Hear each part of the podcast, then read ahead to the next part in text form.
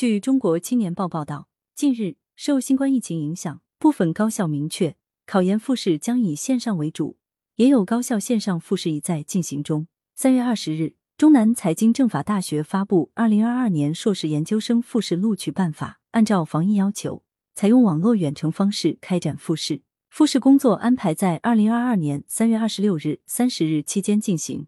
网络远程复试采用统一的软件平台。具有对参加复试的考生进行人脸识别和人证识别的功能，严防替考等违纪违规行为。同日，华中师范大学也明确，复试工作采取网络远程方式，时间一般安排在三月下旬和四月初，具体时间以校内各招生单位复试细则公布的内容为准。网络远程复试采用主机位和辅机位双机位视频模式，考生需准备两台手机，选择固定机位进行拍摄。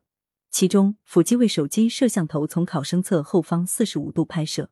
此外，复试期间，考生不得手持手机进行考试，不得使用耳机，包括有线和无线耳机。二十日，河北大学发布通知，使用学习网招生远程面试系统为主平台进行网络远程复试，以面试为主。考生复试过程中统一设置双机位。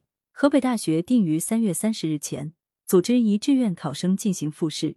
并通知考生成绩和拟录取结果。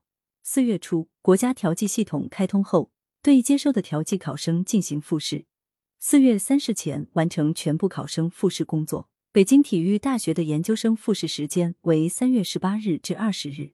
北京体育大学要求考生参加网络远程复试期间，必须全程开启音频、视频，声音外放，不得佩戴耳机。复试结束后，不得将考试内容告知他人。不得记录和传播考试过程的音视频等信息，不得通过网络散布有关复试内容的任何信息。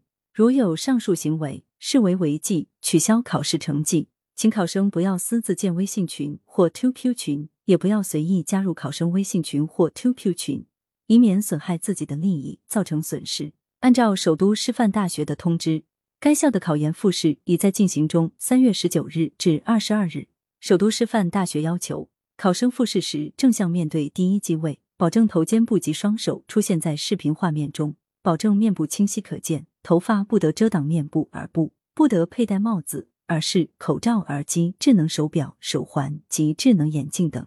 此外，上海对外经贸大学、西安交通大学等高校也明确将采用网络复试形式。感谢收听羊城晚报广东头条。